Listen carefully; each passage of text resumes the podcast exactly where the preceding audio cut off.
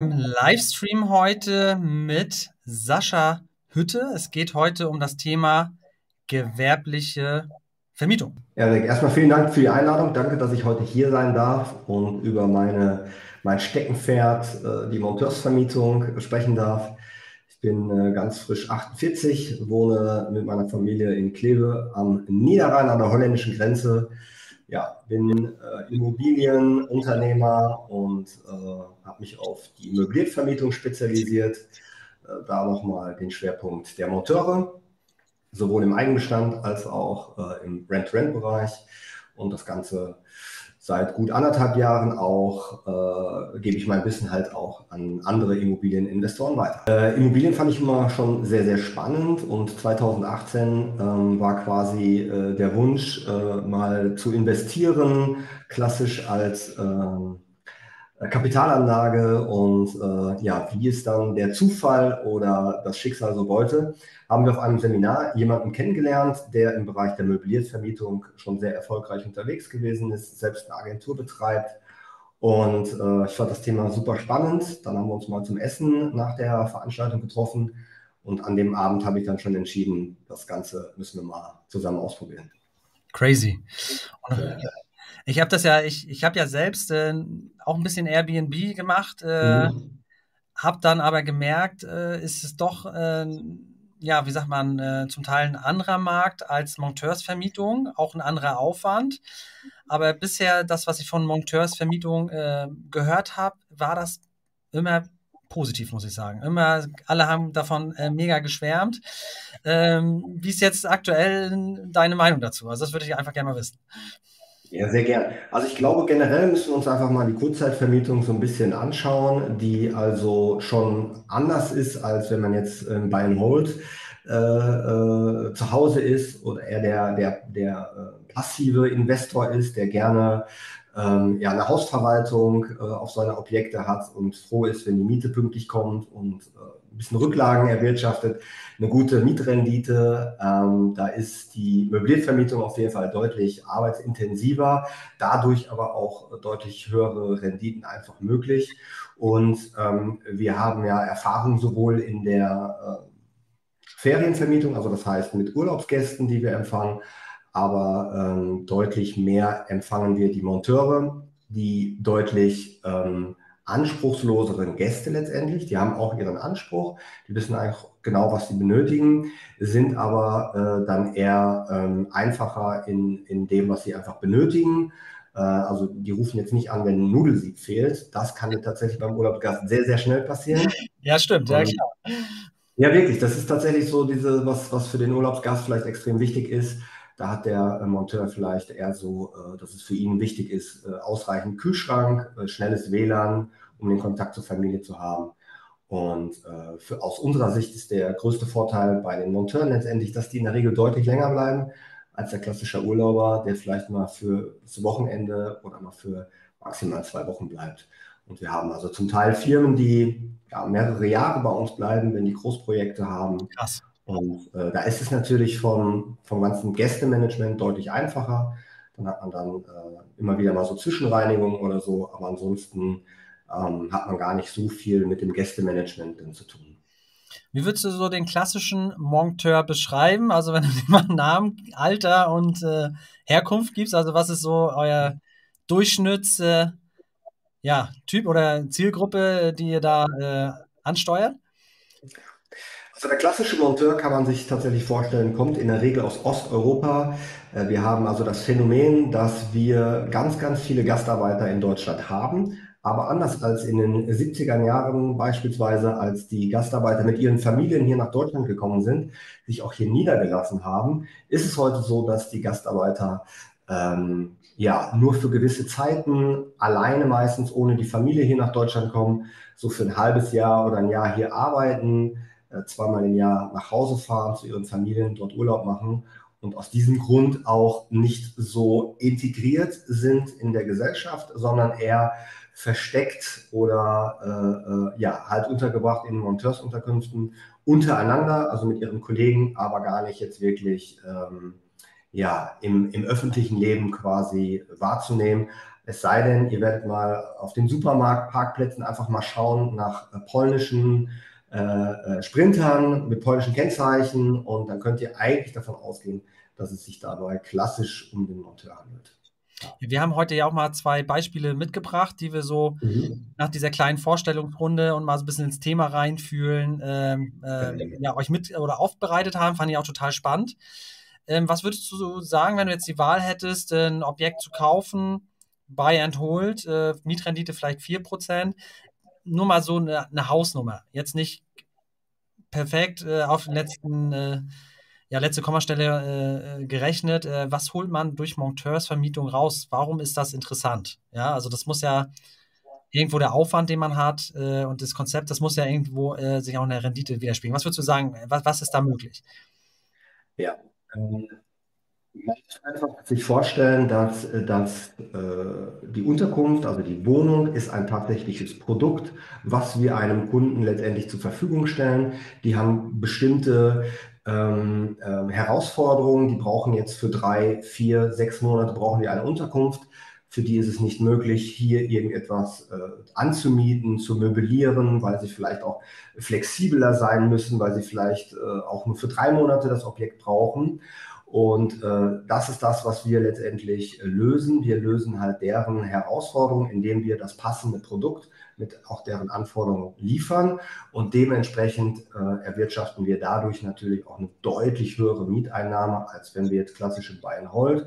Das werden wir auch ganz gut gleich in unseren beiden rechten Beispielen einfach mal sehen können. Ähm, also es gibt sicherlich durchaus die Möglichkeit, auch weit über 20 Prozent äh, Mietrendite zu erwirtschaften. Wir haben bei uns in der Community äh, zum Teil ähm, so, dass äh, welche Objekte kaufen, Mehrfamilienhäuser kaufen, zwei, drei Familienhäuser beispielsweise, die dann zu Monteurshäusern umnutzen und haben dann zum Teil sogar Faktor 3 vorne stehen. Faktor 3. Faktor 3, ja. Das ist ja dann 30 Prozent Mietrendite.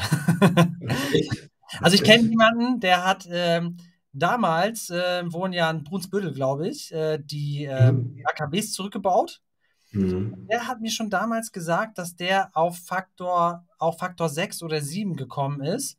Hat aber gesagt, irgendwann ist das AKW zurückgebaut und dann hat er die Zweitnutzung. Aber wenn man sich das mal vorstellt, er, er hat gesagt, hätte er normal Bayern Hold gehabt, hätte er Faktor 20 gehabt. Und so hat er halt äh, im niedrigen einstelligen Bereich, also man kann sich das vorstellen, halt 15% Mietrendite und mehr gehabt. Natürlich, das gucken wir uns später auch an, gibt es die ja nicht umsonst. Ähm, du hast das schon mal angesprochen. Ähm, würdest du dann für Monteurs Wohnung eher Mehrfamilienhäuser oder Eigentumswohnungen bevorzugen, wenn du jetzt äh, ähm, die Wahl hättest? Ja. Ähm, zudem, dass die Gäste natürlich ihre eigenen äh, Wünsche und Herausforderungen haben, bieten die uns natürlich auch selbst gewisse Herausforderungen, weil auch Monteure äh, nicht ganz so einfach sind, ähm, so wie man sich das vielleicht auch vorstellt.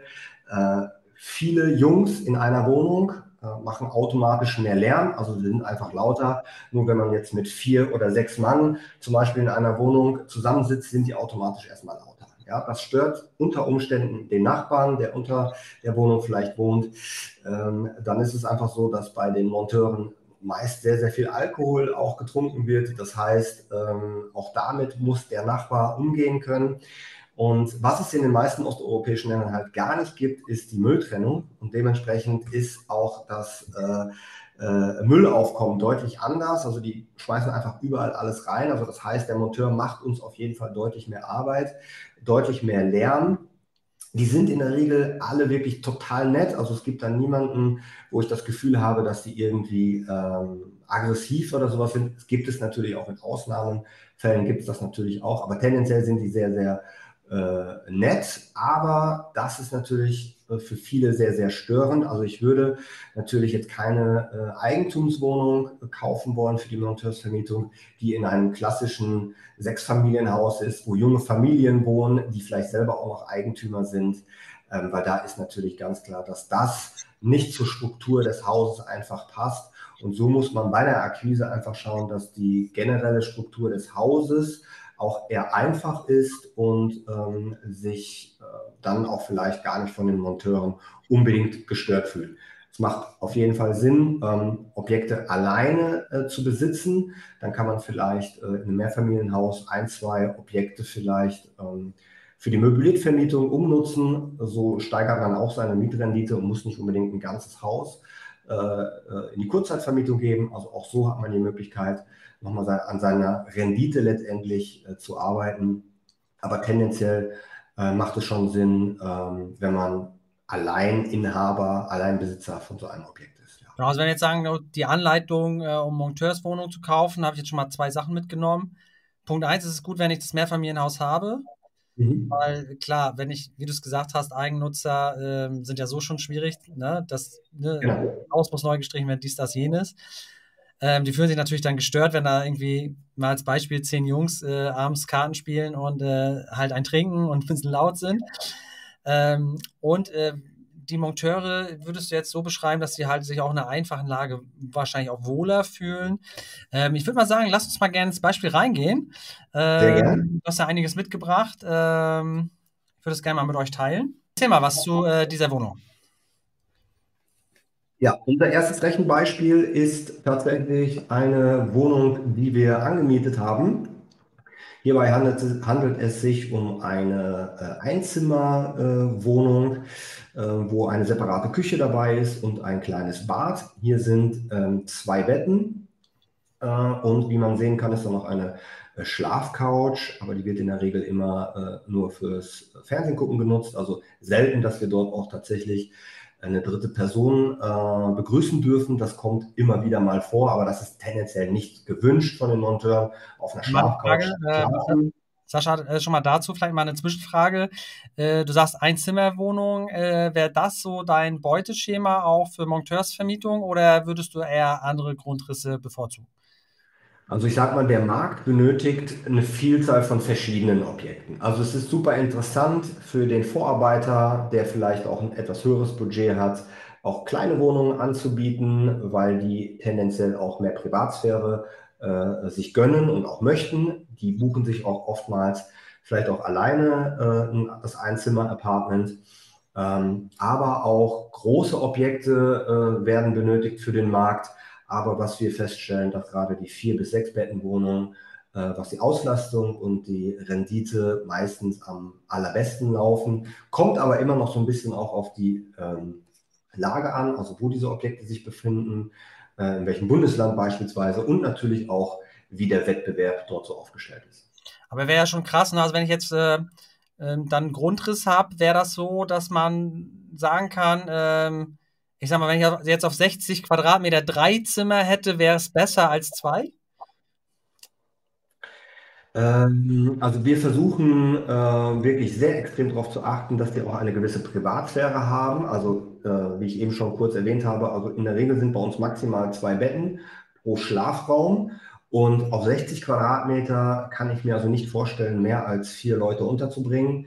Einfach weil wir auch das Schlafzimmer so mit 14, 15 Quadratmeter mhm. mindestens anpeilen mit äh, maximal zwei Betten. Man kennt klassische Monteurswohnungen, die da so Etagenbetten haben, so mit, mit vier, sechs Leuten in einem Zimmer. Das gibt es tatsächlich bei uns gar nicht, ähm, weil das einfach für unfassbar Unruhe auch im Haus sorgt und einfach ähm, ja aus unserer Sicht moralisch und ethisch auch nicht so ganz sauber. Ja gut, aber wenn ich jetzt äh, sage, ich habe auf einer 60 Quadratmeter Wohnung vier Leute, äh, was kriegt man so mhm. pro Person, wenn ich das mal so nachfragen kann? Mhm. An, ich habe jetzt 60 Quadratmeter Wohnung, äh, vier Leute kriege ich da rein. Was, was, was zahlt dann so eine Firma durchschnittlich dann bei dir jetzt persönlich äh, für, für, für vier Leute? Also ich würde sagen, so zwischen 400 und 500 Euro kann man da schon mit rechnen, ja. Gibt okay. immer Absch äh, Absch äh, äh, ähm, nach oben und unten Abweichungen, das kommt immer ganz drauf an. Ähm, es gibt ja auch ähm, Hochzeiten, also von März bis äh, Oktober ist in der Regel die Hochphase. Im Winter geht es dann ein bisschen runter mit der Auslastung und dementsprechend auch die Preise ein bisschen anders. Aber es gibt auch äh, Firmen, die ein deutlich höheres Budget haben, äh, die dann auch gerne 600, 700 Euro zahlen, die dann aber dafür mehr Platz und auch Komfort sich wünschen. Aber 600 bis 700 pro Person pro Monat mhm. oder was rechnest du da? Ja, gibt es auch, ja. Also wir haben auch Firmen, die zahlen auch 1000 Euro pro Mitarbeiter, einfach weil dementsprechend ähm, qualifizierte Mitarbeiter äh, untergebracht werden wollen. Und umso qualifizierter ein Mitarbeiter, umso höher ist letztendlich auch der Anspruch äh, an das Objekt, äh, an die Privatsphäre Und ähm, genau, aber der klassische Monteur liegt irgendwie in dem Bereich so von 500 Euro Budget. Aber das ist ja, das, also ich, ich sage jetzt mal, die 60 Quadratmeter Wohnung, vier Betten, nehmen wir jetzt mal mhm. an, ich kriege dann äh, 400 Euro pro Person pro Monat, würde bedeuten, dass ich aus einer 60 Quadratmeter Wohnung, wenn ich es jetzt richtig verstanden habe, 1600 Euro rausschleppe. Oder auch 2000, ja. Ja, das ist doch krass. Das ist tatsächlich krass, ja. das ist ja Wahnsinn. ich hätte nie gedacht, dass man mit äh, Immobilien vermieten auch reich werden kann, weil sonst ja. dreht, sich ja, dreht sich ja viel auch, also klar das langfristige Ding, weil wenn, man muss ja auch so sehen, buy and hold, ne? was ist das am Ende des Tages? Du kriegst die Miete, um die Rate zu decken, aber am Ende des Tages machst du einen steuerfreien Verkauf. Ne? Also da, da, holst du dir halt die, die Kohle. Ne? Und ähm, hier ist es ja anders, hier ist ja die Miete immens. Natürlich müssen wir äh, auf der anderen Seite dann auch unsere Kosten dagegen halten, also gerade so variable Kosten, die nicht immer so ganz einzuschätzen sind. Äh, ich sage mal zum Beispiel, äh, wenn eine Reinigung vielleicht länger dauert oder so Instandhaltungskosten, die wir auch immer so pauschal pro Bett berechnen, einfach weil natürlich durch die Möbliervermietung auch immer wieder äh, Sachen mal ausgetauscht werden müssen. Dann fehlen mal Tassen, Teller, eine Matratze muss mal ausgetauscht werden oder auch mal eine neue Kommode und so weiter. Das müssen wir natürlich auch alles irgendwo mit einkalkulieren, aber dennoch bleibt äh, in der Regel deutlich mehr über, als wenn man klassisch den Langzeitmieter hat, wo man 5,50 Euro äh, oder 6 Euro pro Quadratmeter. Jetzt gucke ich mir ja die Wohnung an, im Mann, das sind 60 Quadratmeter. Was zahle ich da für die Ausstattung? Was hast du da jetzt reingesteckt? Sieht ja jetzt zwar, sag mal, nett aus, aber sieht nicht aus, als wenn ihr jetzt da, äh, keine Ahnung, 20.000 investiert habt. Ne? Was würdest du jetzt für die 60 Quadratmeter Wohnung ansetzen? Genau. Also wir benötigen natürlich keine hochwertigen Boxspringbetten äh, oder irgendwelche Designermöbel. Ja, wir haben uns das schon äh, zur Aufgabe gemacht, halt auch das Ganze ein bisschen nett und auch dekorativ einzurichten. Äh, wir kalkulieren ungefähr 1500 Euro als Invest pro Bett. Ja, also man kann das gar nicht unbedingt äh, äh, anhand der Quadratmeterzahl, sondern eher pro Bett. Das heißt, in dem Fall wären wir so ungefähr bei 6.000, äh, Entschuldigung, bei äh, 3.000 Euro Invest, ein bisschen mehr, weil wir das dritte Bett ja auch noch hier quasi mit der Schlafcouch und mhm. äh, ein bisschen größere Küche und Essbereich, äh, was man jetzt auf den Beispielbildern nicht sieht. Aber ich sag mal, du kannst also mit Sicherheit diese Wohnung irgendwo mit 4.000, 4.500 Euro ordentlich ausstatten, um damit zwei Gäste sehr gut mitzuempfangen. Krass, das ist wenig. Ja. Ähm, das heißt, der Return on Invest ist halt auch extrem schnell wieder da. Ja, wollte ich gerade sagen. Jetzt hast du zwei, drei äh, Monate Miete und dann bist du durch. Ähm, wo hast du die Sachen eingekauft, wenn ich fragen darf? Äh, wir sind ein großer Freund von äh, Ikea geworden, einfach weil ähm, immer wieder die gleichen Möbel auch nachkaufbar sind. Äh, die sind stabil, zweckmäßig, äh, haben ein schönes Design, aber bedienen uns auch immer wieder an örtliche äh, Möbelhäuser oder dänisches Bettenlager, Poco-Roller, was es da nicht so alles gibt, einfach auch um der Wohnung so einen individuellen Touch zu geben. Und äh, aber haben natürlich äh, über die Jahre unsere Standard bekommen, also unsere Standardlieferanten, wo wir halt Betten, Matratzen, äh, Lattenroste und so weiter, das sind feste Lieferanten. Das ist auch einfach für uns deutlich einfacher, was die äh, Skalierung neuer Objekte und Aufbau neuer Objekte anbelangt, wenn die Prozesse und äh, ja, die Teile, die man letztendlich benötigt, ähm, dann auch standardisiert. Da hätte ich jetzt mal eine Frage und zwar ähm. Küche kostet mhm. ja manchmal schon 3000 Euro, oder nicht? Mhm. Wie macht ihr das? Ähm, wenn keine Küche mit im Objekt ist, also wenn wir jetzt mal, äh, weil wir hier bei diesem Rechenbeispiel jetzt bei einer äh, Mietwohnung sind, dann versuchen wir natürlich immer sehr hart mit den Eigentümern zu verhandeln. Wir bieten ja einen deutlichen Mehrwert äh, als, als Mieter. Wir sind halt solvent, zahlen pünktlich unsere Miete. Und wir versuchen äh, natürlich mit den Eigentümern auch zu verhandeln. Und für uns ist zum Beispiel eine sehr, gutes, äh, sehr gute Möglichkeit, dass der Eigentümer eine Küche einbaut und wir dadurch äh, die Kaltmiete vielleicht etwas anpassen, so dass der äh, Eigentümer dort vielleicht nochmal einen kleinen Rendite, Booster will ich jetzt vielleicht nicht nennen, aber einfach durch die Küche nochmal eine Mietsteigerung äh, erwirtschaften kann. Und da lassen sich halt auch sehr viele Eigentümer drauf ein, so dass wir eigentlich gar keinen Invest haben, sondern letztendlich die Kaltmiete dadurch etwas äh, erhöhen und können ähm, dadurch unsere Liquidität Wenn sich der Eigentümer nicht darauf einlässt, ist es für uns aber auch äh, kein Problem. Auch dort haben wir äh, Standardküchen. Äh, wir haben zwei, drei verschiedene, die wir dementsprechend ein bisschen anpassen und können da halt auch deutlich unter 3000 Euro. Okay, genau. In, in diesem Beispiel wäre es ja so, dass du nicht Eigentümer bist, sondern selbst gemietet hast und äh, entsprechend vermietet. Das ist ja das Krasse, weil viele denken ja, dass man für Immobilien halt crazy EK braucht. Aber wenn ich mir überlege, dass ich mir jetzt eine Wohnung miete, wo der Eigentümer am besten Fall noch die Küche mitbringt und ich für 3000 Euro das Ding flott mache, ist ja schon heftig. Das ist, das ist tatsächlich auch äh, das Interessante für die, die vielleicht ähm, ganz am Anfang stehen und als ja, Immobilieninvestor vielleicht Möglichkeiten suchen zu starten, ähm, ist äh, dies sicherlich eine gute Möglichkeit, äh, um sich dort einfach mal auszuprobieren. Ähm, und auch so konnten wir sehr, sehr schnell auch äh, EK äh, aufbauen, um dann auch eigene Objekte natürlich sehr, sehr gut zu finanzieren, weil natürlich das auch äh, die Bonität sehr, sehr gut aussieht, wenn du solche ähm, Zahlen auch vorlegen kannst. Ja, ähm, für die Banken ist es dann natürlich immer ein bisschen schwierig auch zu begreifen, weil die dann halt nach dem Ertragswertverfahren gehen, wenn sie so eine Immobilie berechnen. Ähm, und das ist auch äh, aus meiner Sicht extrem wichtig, wenn man eine Immobilie tatsächlich kaufen will. Da sollte auch ein Plan B einfach da sein. Also die sollte auch sich so rechnen, äh, wenn man sie klassisch vermietet und sollte jetzt nicht nur die Zahlen der Möbliertvermietung im Kopf haben, sondern auch äh, im klassischen Bereich sich letztendlich rentieren. Ich meine, so macht ja die Bank. Die Bank rechnet ja nicht möbliert, sondern die rechnet ja klassisch. Genau. Das ist ja. Worst Case. Ähm, kommen wir zum Beispiel. Ähm, ich bin jetzt ein mhm. Investor. Äh, ich miete jetzt diese Wohnung für Fixkosten monatlich. Das meine ich, das ist die Warmmiete, die du jetzt hier. Äh, ja, das ist die Warmmiete von 625 Euro, also inklusive äh, Strom, Wasser, Heizung. Ja, crazy. Und, äh, ja, dann haben wir diese variablen Kosten, das sind so kleine Instandhaltungsrücklagen, äh, vielleicht wenn die äh, ähm, ja, wie gesagt, mit der Reinigung, äh, äh, das von dem Gast halt nicht äh, ausreicht und wir dann noch was zutun müssen. Genau, und äh, wir bekommen dann da vielleicht in dieser Wohnung im Durchschnitt äh, eine Miete von 1150 als Beispiel. Ja, also äh, umso weniger Betten in einem Objekt sind, umso höher kann man sich vorstellen, ist die pro Bett Miete pro Monat. Ja. Das ist auch nur die Durchschnittsmiete. Also wir haben auch Monate, wo es deutlich, deutlich drüber liegt. Ja, aber einfach um ein bisschen realistisch zu bleiben und nicht nur die Best-Case-Zahlen zu zeigen, habe ich jetzt einfach mal einen Durchschnitt von den letzten sechs Monaten.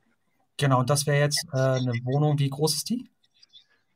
Äh, die ist äh, knapp 40 Quadratmeter groß. Ja, ist doch gigantisch. Mhm. sagen. Ähm, und ich hätte jetzt im Anfangsinvest Kaution, Einrichtung, ähm, Küche äh, wurde hier in dem Fall vom Vermieter gestellt? Genau, die wurde vom Vermieter gestellt, ja. Also würdest du jetzt dieses Invest für diese Wohnung äh, vielleicht knapp mit Kaution, Zip und Zap auf 5000 vielleicht äh, beziffern? Kann man das so sagen?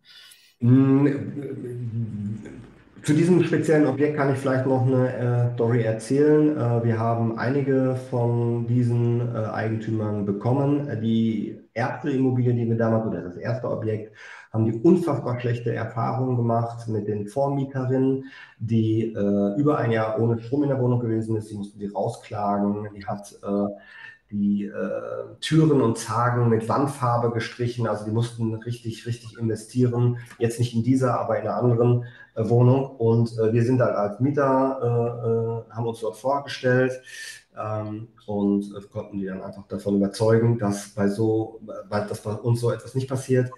Ähm, und die sind einfach so dankbar gewesen, dass die, äh, sobald ein Objekt frei wurde, haben die sich bei uns gemeldet und haben gesagt, haben sie vielleicht Interesse.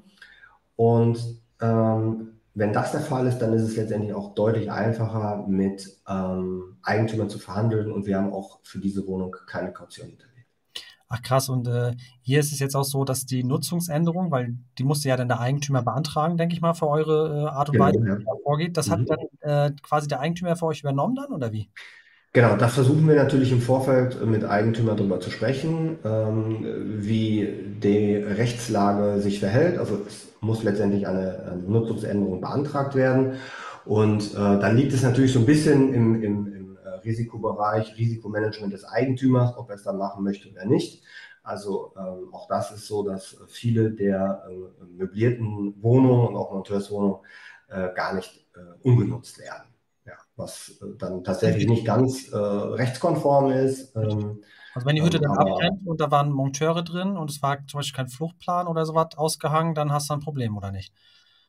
Ähm, also das mit, mit Fluchtplänen, äh, das ist, das ist gar nicht unbedingt äh, das, das, das Thema. Das ist letztendlich nur, äh, also wir machen das tatsächlich freiwillig, ähm, auch was mhm. Brandschutz und so weiter anbelangt, haben wir Feuerlöscher und so weiter. Ähm, die, wenn du eine Wohnung nicht umnutzt und das in einem klassischen Gebiet ist, also wo jetzt keine Zweckentfremdung stattfindet, dann handelt es sich hierbei um eine Ordnungswidrigkeit, ist dann vom Bauamt gebeten, äh, entweder die Nutzungsänderung äh, äh, also nachzugenehmigen oder aufgefordert, äh, letztendlich die Kurzzeitvermietung einzustellen. Ja, ja anders sieht es natürlich aus, wenn du. Strafe, ne? Irgendwie, irgendwie, da wird auch, wenn du jetzt immer weiter vermietest und eigentlich darfst du es nicht, äh, dann, dann fallen auch irgendwann auch Bußgelder, denke ich mal, an. Und äh, die zweite Frage vielleicht in dem Punkt, äh, wie kann ich mir so einen Änderungsantrag vorstellen? Also wie aufwendig ist das am Ende des Tages für mich? Oder für den Eigentümer?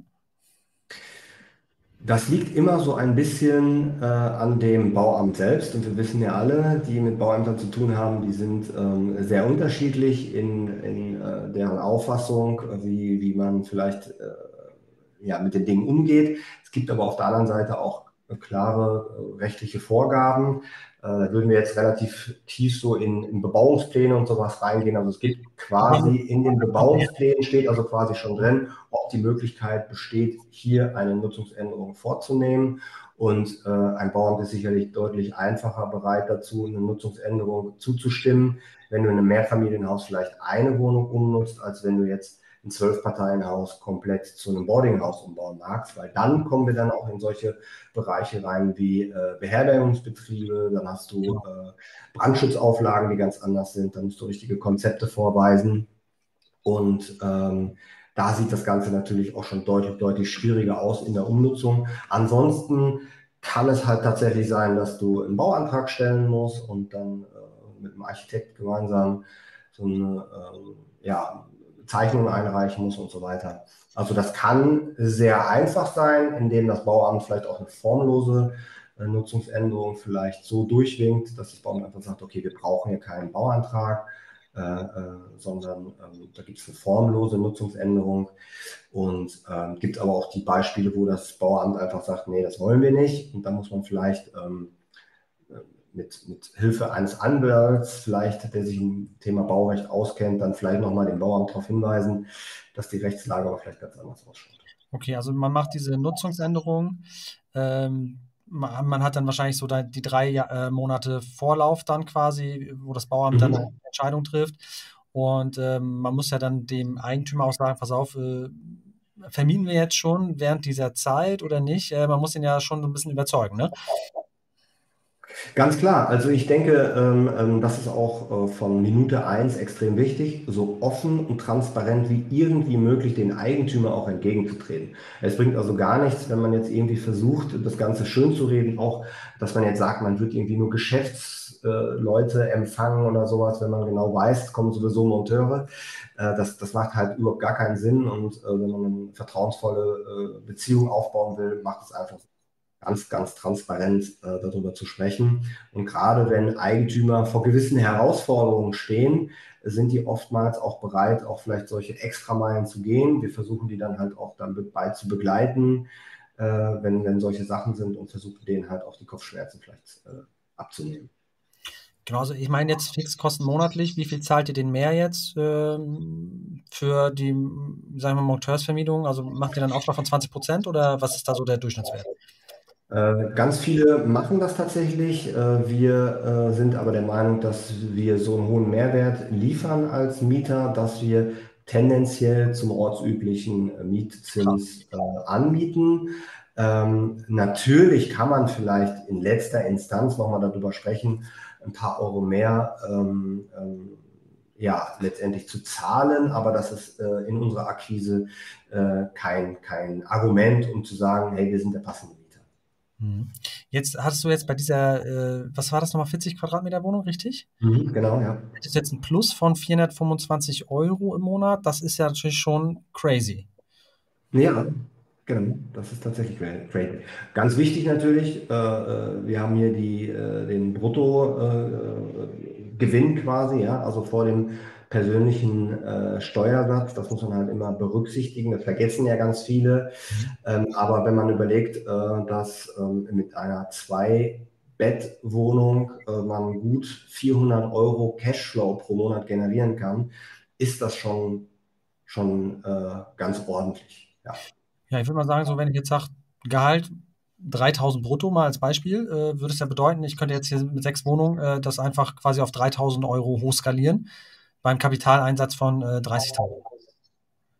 Genau, ja. Das, das war halt auch für uns damals äh, das entscheidende Kriterium, dass wir gesagt haben, okay, äh, wir äh, investieren da mal ein bisschen mehr Geld, haben also Geld dann von uns genommen und haben dann einfach auch angefangen, wirklich ja, ich will jetzt nicht sagen wie am Fließband, aber äh, doch äh, nach und nach Wohnungen aufzubauen und ähm, dementsprechend äh, das Ganze auch auszubauen. Weil letztendlich von Tag 1, sobald das Objekt vermietet wird, ja auch wieder Cashflow zurückläuft. Ja, und ähm, gerade wenn man dann vielleicht auch Gäste empfängt, die für einen längeren Zeitraum bleiben und mit, dann, mit denen vielleicht verhandelt, dass die im Vorfeld vielleicht auch für mehrere Monate im Vorfeld vielleicht auch schon die Miete zahlen. Das heißt, dann bekommst du wie ein zinsloses Darlehen von deinen Gästen und kannst vielleicht schon die nächste Wohnung ausstatten.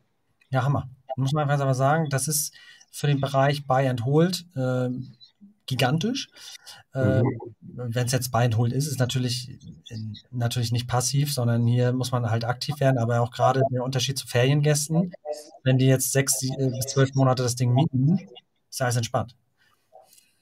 Auf jeden Fall, aber es ist auf jeden Fall erwähnenswert auch nochmal zu sagen, dass das halt tatsächlich sehr aktiv auch ist. Also das ist nichts passives Einkommen oder äh, völlig automatisiert äh, passives Geld zu verdienen, sondern man ist schon auch äh, für die Gäste einfach erreichbar, auch an den Wochenenden und abends. Äh, und dessen muss man sich einfach bewusst sein.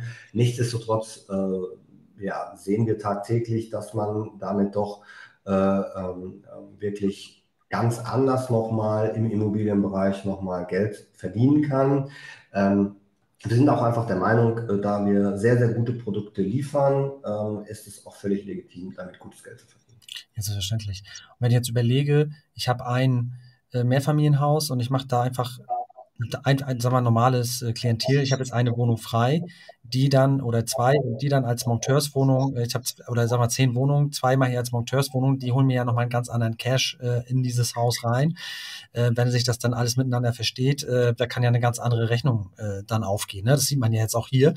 Ähm, rein theoretisch habe ich ja gesagt, wenn ich jetzt ja, roundabout, nehmen wir mal an, sechs, sieben Wohnungen anmiete, habe ich mir schon gigantischen Cashflow sag mal, aufgebaut. Und wenn ich sage, ich habe ein Konzept von der Stange, so wie du es ja auch erklärt hast, immer die gleiche Einrichtung, ich kann das automatisieren, ich kann gewisse Abläufe schaffen, ist es ja schon äh, ein gutes Business.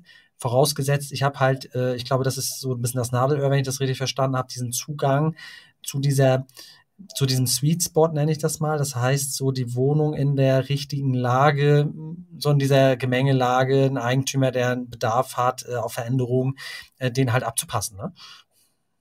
Also absolut, Akquise ist somit eines der großen Themen und auch der für viele, äh, auch die in dem Bereich starten, der Flaschenhals schlechthin, sich einfach äh, äh, dem Konzept so zu widmen, äh, so selbstsicher zu werden, dass man einfach Eigentümer, Entschuldigung, äh, auch davon überzeugt. Ähm, das ist sehr mühselig, aber das ist einfach in der Kaltakquise völlig normal. Aber das ist vielleicht wie die Nadel äh, im Heuhaufen zu suchen. Aber wenn man diese passenden Eigentümer findet, ja, dann ist es letztendlich äh, wie, wie ein großartiges äh, Geschenk, weil man letztendlich einen äh, guten Partner an der, an der Seite hat, mit dem man dann einfach auch äh, weiter wachsen kann. Genau. Und wenn wir nochmal ganz kurz auf dein Beispiel eben zurückkommen, mit dem Mehrfamilienhaus, wo du äh, vielleicht zwei der Wohnungen umnutzt und die in die Kurzzeitvermietung äh, äh, ja, umwidmest, ähm, kann man dadurch vielleicht auch die Sanierung des Hauses äh, mitfinanzieren, weil man einfach eine deutlich höhere äh, Mieteinnahme hat. Ja, wenn es vielleicht von der Mietrendite vorher äh, relativ schwer war, vielleicht nochmal äh, Rücklagen zu schaffen für, für eine Sanierung, ist äh, das sicherlich nochmal eine Möglichkeit. Ja? Also sowohl als klassischer Buy-and-Hold-Investor äh, ist es vielleicht eine Möglichkeit, mit ein, zwei Wohnungen ähm, einfach auch zu starten und zu schauen, äh, habe ich da Lust drauf, äh, aus dem ja doch eher passiven, ein bisschen mehr in das, das Aktive äh, zu starten, aber auch um ein ganz eigenes Business daraus zu starten, ähm, kann die Monteursvermietung für Immobilien ja, Interessenten auf jeden Fall sehr attraktiv sein. Ich finde es halt smart, weil du nicht dieses permanente Neuvermieten hast, weißt du? Wie bei mhm. Airbnb und wie du schon gesagt hast, Ferienimmobilien, die ja wirklich permanent wechselnde Gäste haben. Äh, Leute, die Urlaub machen, sind ja total anspruchsvoll. Die Leute, die jetzt quasi aus Rumänien vielleicht äh, oder sonst woher kommen, weiß ich jetzt nicht wo, ähm, die haben ja auch einen anderen Lebensstandard und freuen sich dann, wenn sie, sag ich mal, schon gehobene Unterkünfte bekommen, weil ich kenne es ja auch so, dass da einfach so eine Bettenburg steht und Abfahrt, weißt du? Ähm, natürlich ähm, bereiten die mehr Arbeit, ja, weil die einfach ähm, ähm ja, vielleicht nicht so auf die Sauberkeit äh, achten. Das heißt, die Wohnungen sind in der Regel auch sehr stark verschmutzt, wenn die dann irgendwann ausziehen. Kommen auch immer wieder mal zu Schäden oder es äh, fehlen auch mal Handtücher und sowas. Das ist, äh, das ist irgendwo alles, äh, alles auch zusätzlich.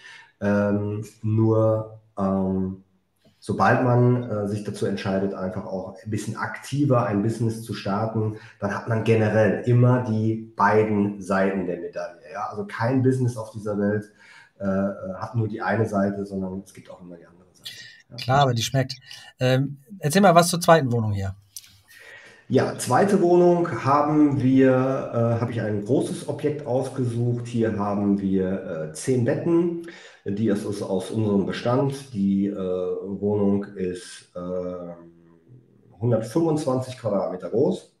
Ist die gekauft oder auch gemietet? Genau, die, das ist äh, äh gekauft, also ist aus dem äh, Eigentum, also es ist ein Mehrfamilienhaus, eine Wohnung aus dem Mehrfamilienhaus. Äh, dort habe ich als Fixkosten gute 1900 Euro.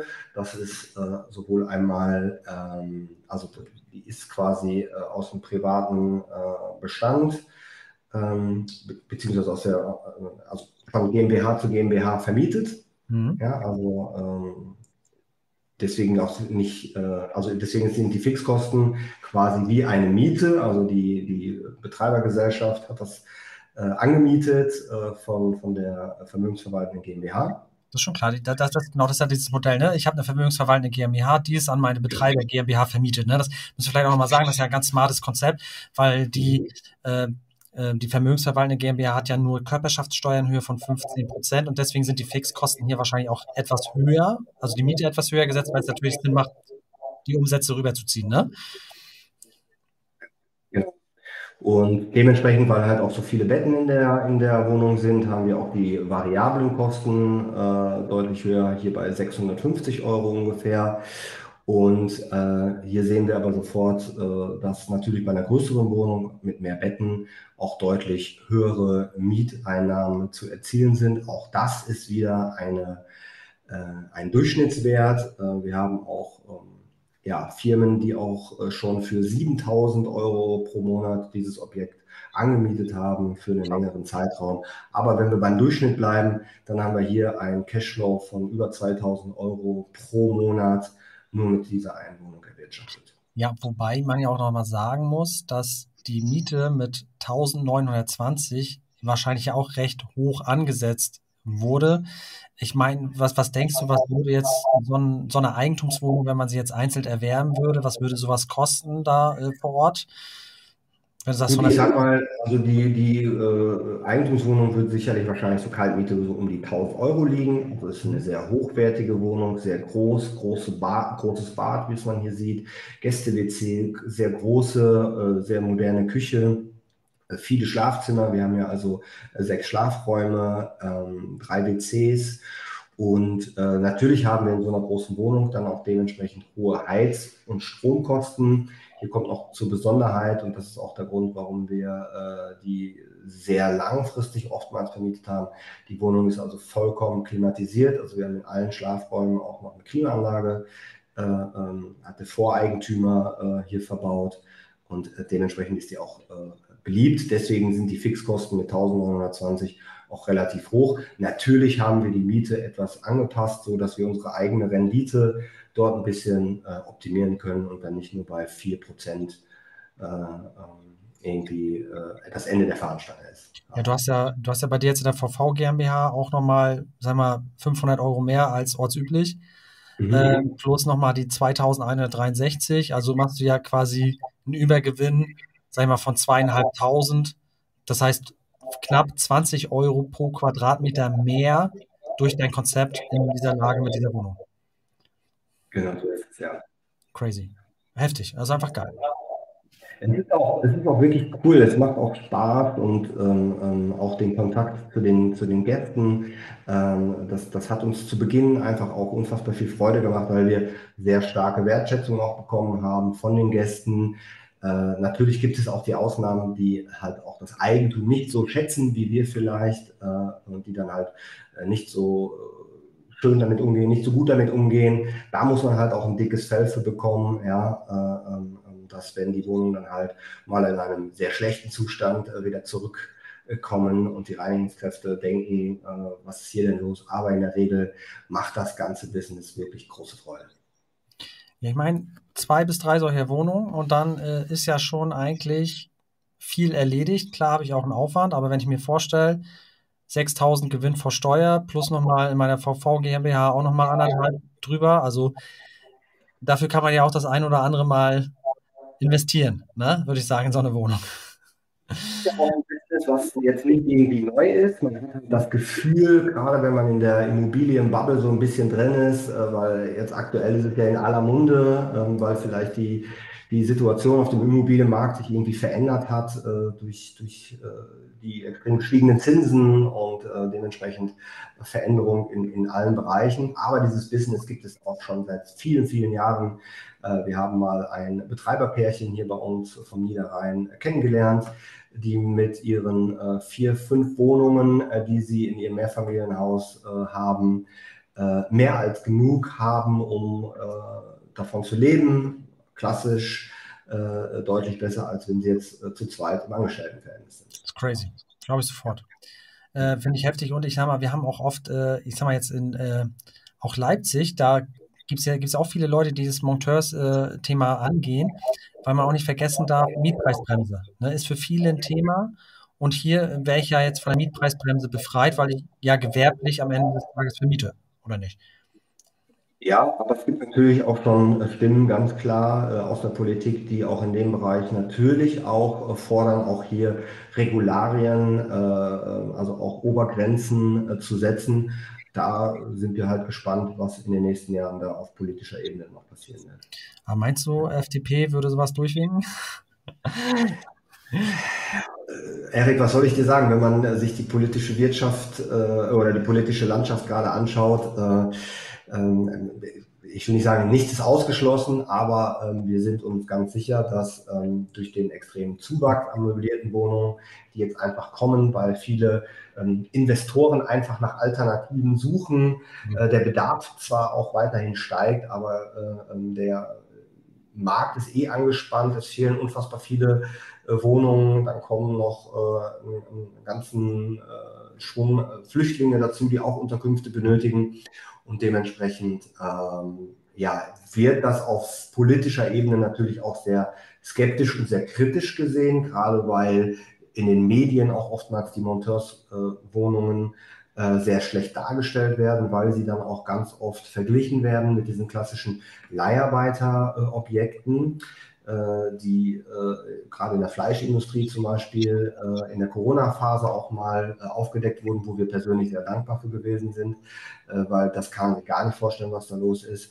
Ähm, aber es ist einfach so, dass Unterkünfte für Gastarbeiter infrastrukturell extrem wichtig ist für unser Land, weil wir sonst ähm, unsere infrastrukturellen Dinge gar nicht äh, aufbauen könnten. Ja, also sprich ganz äh, klassisch Glasfaser. Ja, also wir äh, äh liegen, glaube ich, in Deutschland aktuell bei unter 20 Prozent noch, was den Glasfaserausbau anbelangt. Andere europäische Länder sind bei 85 und äh, kein Glasfaserkabel hier in Deutschland wird von einem deutschen Handwerker verlegt. Ja, ja Fleisch, Fleischindustrie Genau, Fleischindustrie hast du ja auch schon angesprochen, hatte ich ja vorhin mit dir gesprochen, da arbeitet auch äh, niemand mehr ähm, als Deutscher tatsächlich. Äh, viele, viele kommen halt wirklich aus dem Ausland.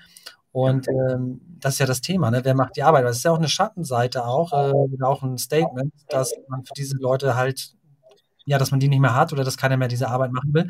Und dass halt jetzt mittlerweile Leute aus dem Ausland kommen, die hier nicht wohnen und sonst wieder zurückgehen, nur noch herkommen, um die Arbeit zu machen. Und klar, wenn ich mir das jetzt anschaue, hast du dir äh, geschrieben, 2030 äh, fehlen drei Millionen Fachkräfte und die Frage ist, wo kommen die her? Ne? Da hört man auch auf politischer Ebene halt äh, sehr, sehr wenig von, was dort passieren soll. Äh, wenn wir sehen 65.000 Handwerker, das ist ja auch nur die Spitze des Eisberges. Ja, drei Millionen Fachkräfte, da sprechen wir dann äh, von wirklich ähm, ähm, Bereichen, Pflege, äh, Gastronomie, äh, alle Bereiche, wo irgendwo Dienstleistungen benötigt werden, ähm, fehlt es in allen Bereichen an Fachkräften. Und wenn sie einfach nicht aus Deutschland sind, werden die immer mehr aus den europäischen Ausländern, äh, aus dem europäischen Ausland geholt und äh, werden aber auf der anderen Seite auch dort irgendwo äh, politisch jetzt auch nicht irgendwie unterstützt, um zu sagen, okay, man ähm, ähm, stellt irgendwelche Unterkünfte zur Verfügung, sondern äh, da werden quasi auch die Fachkräfte letztendlich auch hier alleine gelassen. Ja, ja crazy. Ja. Ja. Genau. Die äh, ähm, ähm, klassischen Monteurswohnungen, die wir so kennen, was quasi unser Wettbewerb ist, äh, habe ich hier mal ein paar Bilder, Beispielbilder mitgebracht, wie Monteurswohnungen aussehen können, aber aus meiner Sicht nicht sollten. Ja, das sind wild zusammengewürfelte, gebrauchte Möbel, oftmals äh, aus den 90er Jahren. Wir haben hier Etagenbetten, wir haben hier äh, Buche-Möbeln, äh, ähm, ja, einfach dunkle, nicht ja, schön anschaubare äh, Objekte. Das ist das, was äh, wir äh, ähm, tagtäglich sehen von Gästen, die uns so Feedbacks geben, das ist ein ganz schlimmes Bild. Äh, ganz oft bekommen wir in den Anfragen, explizit wird dort reingeschrieben, bitte keine Doppelbetten. Ähm, alleine wenn man sich darüber vorstellt, wer will mit seinen Arbeitskollegen über mehrere Monate gemeinsam in einem Doppelbett pennen. Ja, also das, das, das ist einfach der normale Menschenverstand eigentlich schon ganz klar, ist klar, dass da jeder auch einen gewissen äh, Anspruch an Privatsphäre hat. Und ähm, das ist die Beispiele, wie es nicht sein sollte. Und ähm, warum das manchmal so ist, äh, zeigen wir anhand dieser Folie. Die Herausforderungen, die uns einfach die Monteure bescher äh, bescheren, die Schattenseiten. Ja, wir sehen hier äh, einen Haufen Müll. Der Umgang mit unserem eigenen Eigentum wird oftmals äh, nicht so wertgeschätzt, wie wir uns das vielleicht vorstellen. Ähm, ich weiß nicht, ob man das auf dem Thermostat gut sehen kann. Äh, die drehen die Heizung immer permanent auf 5. Ja, also die haben mit, mit äh, ressourcenschonenden äh, äh, Maßnahmen haben die gar nichts mit zu tun. Also die gehen morgens aus dem Haus, Fenster auf Kippe, Heizung auf 5. Ja, und Hauptsache ist abends muckelig warm. Sie sind sehr schmutzig, also die Jungs haben kein Problem, vier Wochen die Wohnung nicht zu reinigen, also auch nicht die Sanitäranlagen. Und äh, draußen der Müll und so weiter, das, das äh, ja, ist für die letztendlich, das machen die auch gar nicht bösartig. Ne? Das ist gar nicht so, dass die unbedingt jetzt ähm, ähm, das machen, um, um einem bewusst zu schaden, sondern weil es für die einfach völlig normal ist. Genau. Thema Mülltrennung, äh, oftmals äh, ein völliges Fremdwort. Und ähm, genau, Weitere Schattenseite ist auf jeden Fall das Thema Lautstärke, hatten wir eben schon mal erwähnt. Die Jungs, wenn die am Wochenende auf dem Balkon sitzen, zu viert äh, und die Bierchen trinken, dann wird das auf jeden Fall deutlich lauter. Ja. Und dadurch ist dann auch, je nachdem, wo das Objekt ist, äh, unter Umständen der Ärger in der Nachbarschaft vorprogrammiert. Ja, da muss man halt, glaube ich, sehr viel mit dieser Auswahl der Objekte äh, richtig machen. Da guckt man halt, holt man sich jetzt Ärger ins Haus oder nicht. Ne? Also da, Was, das, das muss man einfach sagen. Ähm, aber hier so mit so einem Tado-System, wo man äh, über WLAN quasi die Heizung steuert, da kann man ja auch so eine Kindersicherung äh, auch einbauen, dass man das gar nicht mehr hochdrehen kann, glaube ich, ne? Genau, also wir haben im vergangenen Jahr, ähm, jetzt muss ich kurz überlegen, ja, sind alle unsere Objekte tatsächlich äh, umgerüstet auf äh, smarte digitale Thermostate, äh, die also zentral von einer Stelle ähm, gesteuert werden, wo wir also sehen können, in welchem Raum befindet sich äh, was für eine Temperatur. Sobald das Fenster auf Kippe ist, äh, wird also die Heizung runterreguliert ähm, und ähm, da erhoffen wir uns einfach auch gerade weil jetzt äh, die Energiepreise ja so explodiert sind, ähm, erhoffen wir uns einfach über die nächsten Jahre da auch nochmal äh, einsparen zu können an Energie. Kosten wird schwierig, weil die Preise so gestiegen sind. Aber auf jeden Fall. Ähm, ja, ich meine auch so das Thema äh, Hausschlüssel kannst du ja auch mit so einem Nuki-System lösen, äh, dass du den einfach den Zugang freigibst. Also da haben wir ja heute, anders als vielleicht noch vor ja, zehn Jahren, haben wir ja technisch schon coole Sachen, die das ja mega erleichtern, oder nicht? Ich glaube, generell ist es noch nie so einfach gewesen, äh, Dinge ähm, ähm, ähm, ja, im, im Bereich des Business sehr, relativ kostengünstig, ob das Softwaren sind, äh, ob das äh, andere Digitalisierungsdinge sind, die uns im Alltag äh, als Unternehmer äh, unterstützen. Ähm, ähm, das ist vor 20 Jahren noch ganz anders gewesen. Äh, wie du gerade gesagt hast, digitale Schließsysteme äh, à la Nuki und was da noch alles gibt äh, wo automatisiert äh, Schlüsselcodes generiert und versendet werden an die Gäste. Ähm, und so kann man sehr viele immer wiederkehrende Prozesse äh, ganz, ganz großartig mit automatisieren. Cool.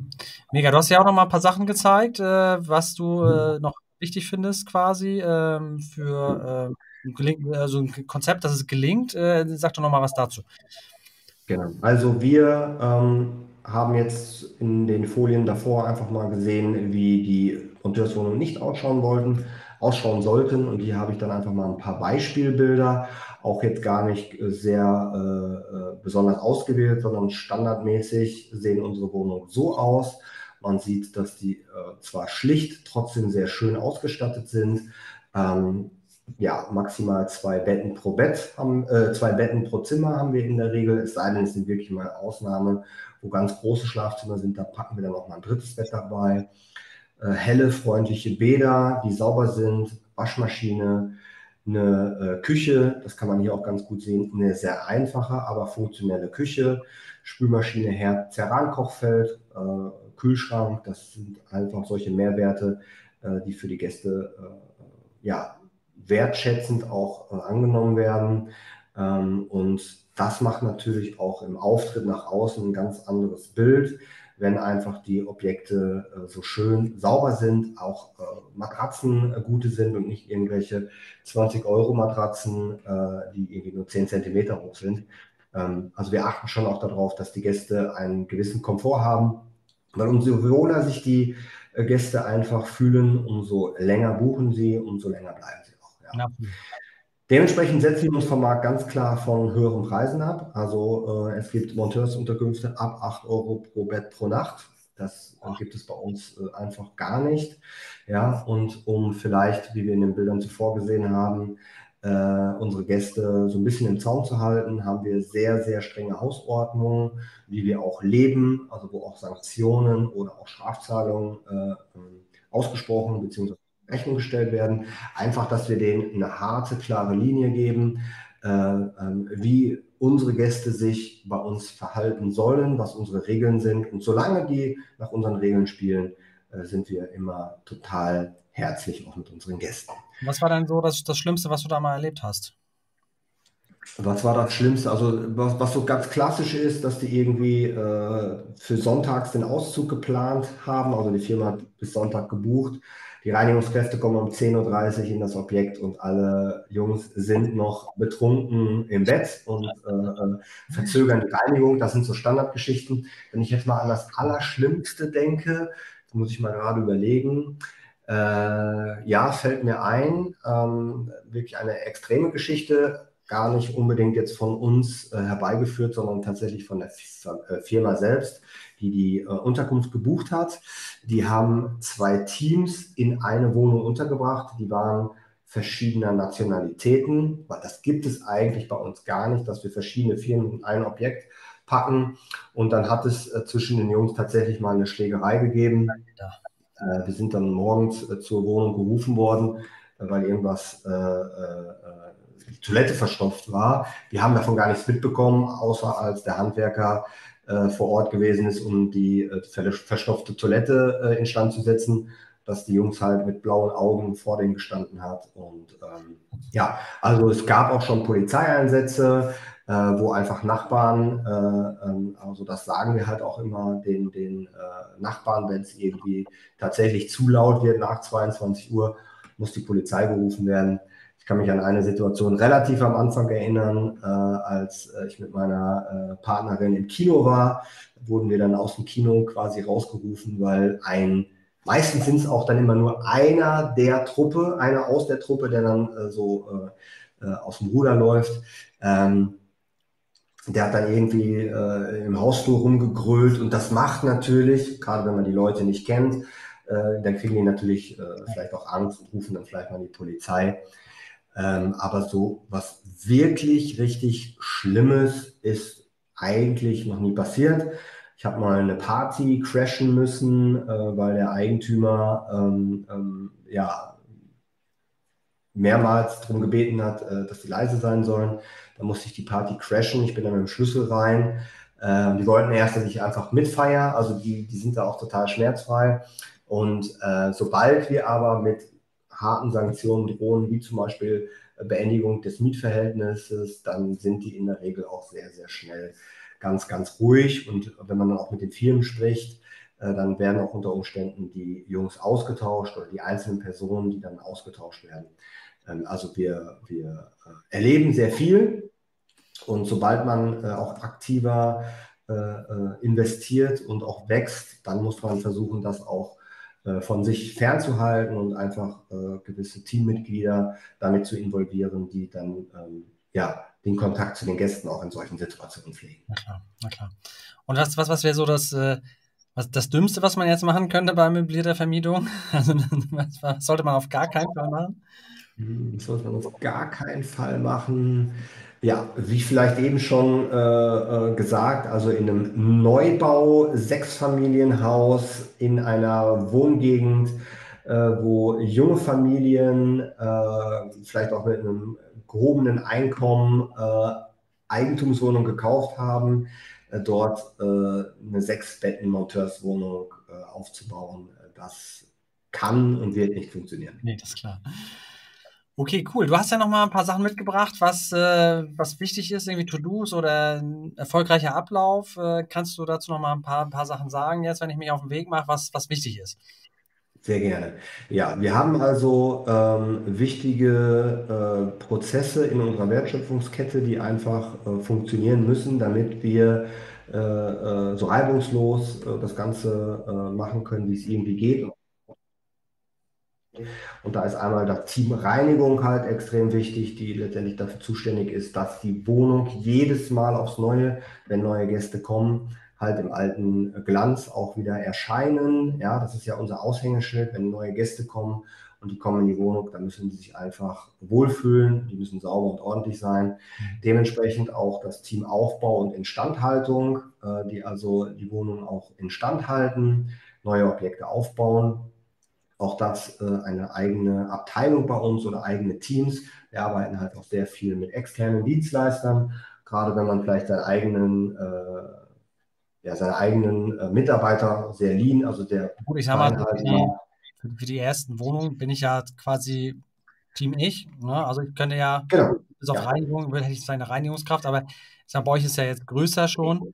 Ähm, aber jetzt im Prinzip, sag ich mal, die ersten fünf Wohnungen kriege ich ja vielleicht mit der Reinigungskraft äh, auch selbst mal gemanagt, auch als Ansprechpartner. Ähm, wahrscheinlich, wenn ich jetzt skalieren will, zehn Wohnungen und mehr, dann wird es wahrscheinlich dann wichtig, so ein, so ein Team sich aufzubauen, ein größeres, ne? Ich sage halt immer, sobald irgendwas einen großen Schmerz verursacht, ja, das war bei uns das Thema Reinigung, haben wir angefangen, äh, das outzusourcen. Äh, und gerade für den Anfänger ist es super, äh, vielleicht nicht eigene Angestellte direkt zur Akquirierung, sondern vielleicht kleine Dienstleister, kleine Reinigungsfirmen, kleine äh, Hausmeisterservice, die einem äh, dort vielleicht diese Tätigkeiten äh, abnehmen können. Mhm. Irgendwann kommt dann halt auch dazu, dass man ein Backoffice einfach äh, kreiert, äh, wo einfach so Prozesse wie Gästekommunikation, äh, die Verwaltung der, der Buchungen, den Kalender zu managen, wann kommt wo ein Gast rein und ähm, je nachdem, wie weit man wachsen will, kann man halt auch darüber nachdenken, den kompletten Vertrieb letztendlich äh, auch outzusourcen an Agenturen oder ähm, auch irgendwann vielleicht den Vertrieb auch selber zu machen. Da gibt es halt ganz, ganz viele Möglichkeiten. Und mit eines unserer größten Steckenpferde und auch letztendlich für unsere zeitliche und örtliche Freiheit, die wir letztendlich mittlerweile erlangt haben, ist das Thema Automatisierung von immer wiederkehrenden Prozessen. Da gibt es auch heute, wie du eben schon gesagt hast, so wunderbare Tools, ähm, dass Dinge automatisiert werden und auf der anderen Seite das, was nicht automatisiert werden kann, äh, sollte dann an Teammitgliedern delegiert werden. Ja, cool. Ja, Hammer. Ähm, und äh, du arbeitest jetzt selber mit Agenturen zusammen oder äh, äh, machst du den Vertrieb noch selbst? Also wir haben hauptsächlich äh, unsere Objekte über eine Agentur im Vertrieb, machen aber auch ähm, eigene Objekte, die wir selbst vermarkten. Crazy, cool. Ähm, genau, ich gucke nochmal, ähm, also hammermäßig. Erstmal ähm, vielen Dank also für diesen äh, Abriss. Äh, man sieht, die Zeit ist schnell vergangen, ist schon wieder nach 21 Uhr. Sehr gerne. Äh, so was, was ich so für Learnings jetzt mal nochmal so zusammenfasse, äh, ist auf jeden Fall, äh, ich muss die richtige Wohnung finden in der richtigen Lage. Dabei muss ich darauf achten, dass äh, die Wohngegend möglichst einfach ist und dass ich halt äh, entsprechend versuche, möglichst langfristige Verträge zu generieren mit möglichst einfachen Klienten und äh, dass ich dann aber einen mega Hebel habe, äh, dass ich zumindest, dass das, also die Miete ja mehr als verdoppeln kann am Ende des Tages, aber gleichzeitig aufpassen muss, dass mir das nicht aus dem Ruder läuft, dass ich gucke, dass ich automatisiere, wie du es gerade gesagt hast, dass ich richtig delegieren kann, dass ich äh, smarte Heizkörper, äh, solche Sachen, dass ich das einsetze, damit ich dann natürlich nicht zu stark ins Aktive gehe, aber natürlich ist es nicht passiv. Und dann äh, ein Gesamtkonzept äh, äh, dann halt umsetze. Ne? Und da möchte ich dir auch nochmal äh, am Ende jetzt des Livestreams auch nochmal die Möglichkeit geben, äh, dass du vielleicht auch nochmal ähm, zwei, drei Sachen äh, zu dir sagst. Ähm, du hast dich ja auch dann äh, dazu äh, entschlossen, auch anderen Leuten, die jetzt zum Beispiel sagen, die den Livestream äh, äh, gehört haben, ähm, die können sich ja dann auch mal bei dir melden und äh, du, du gibst da ja auch ein Strategiegespräch oder sowas, ne? Zu dem, gesagt hast, äh, dass man nicht zu sehr in das Aktive reingerät, das ist letztendlich für so viele, die unabhängig, ob es jetzt im Immobilienbereich ein Business ist oder in ganz anderen Bereichen, dass man sehr, sehr schnell sich sein eigenes Hamsterrad kreiert hat. Und da habe ich äh, irgendwann einfach für mich äh, den Entschluss gefasst, äh, äh Dinge so zu ändern, dass ich letztendlich aus diesem Hamsterrad rauskomme, mehr in der Helikopterperspektive einfach bin und dann am, äh, letztendlich am Unternehmen arbeite und nicht selbst im Unternehmen arbeite. Und ähm, das macht mir so viel Freude, das einfach auch anderen Menschen näher zu bringen. Ich habe also irgendwann angefangen, äh, das äh, in der eigenen Familie auch weiterzugeben. Also meine Schwester ist mittlerweile auch äh, bei mir im Coaching. Äh, einer meiner besten Freunde ist mit bei mir im Coaching und ich habe das so vielen einfach schon beigebracht, so dass das dann irgendwann auch dazu gekommen ist, dass ich ein wirkliches Coaching äh, dazu äh, aufgebaut habe mit klassischen Videokursen, Live-Calls, was dazu gehört. Und wenn einer ja Fragen hat rund um das Thema Monteursvermietung, äh, der Erik war so nett, hat einen QR-Code erstellt. Da könnt ihr euch einen ähm, ja, Termin mit mir buchen. Da ist auch kein Team zwischengeschaltet, sondern tatsächlich bin ich an diesem Termin auch äh, wirklich tatsächlich live. Wundert euch aber nicht, wenn ihr vielleicht mal drei oder vier Wochen warten müsst, weil ich bin immer sehr äh, stark ausgebucht in dem Bereich. Äh, sehr, sehr viele Menschen wollen ganz gerne mit mir darüber sprechen. Ähm, aber ich würde mich natürlich auch freuen, äh, wenn ihr mir vielleicht auf Social Media, Instagram, TikTok äh, folgt, einfach Sascha Hütte mal eingeben und dann findet ihr mich eigentlich relativ schnell. Erik, gibt es noch Fragen aus, aus der Community, aus dem Chat vielleicht? Ähm, nee, ich habe jetzt keine äh, Fragen gesehen. Ähm, Ich wünsche dir auf jeden Fall viel Erfolg. Ich danke dir sehr, dass du heute bei uns äh, zu Gast warst und das Thema möblierte Vermietung äh, für Monteure einfach mal näher gebracht. Ich finde es mega spannend. Also vielen Dank und äh, wir sehen uns bestimmt nochmal an anderer Stelle wieder. Vielen Dank, Sascha. Ich danke dir ganz herzlich für deine Zeit. Vielen Dank an die Zuschauer. Alles Liebe.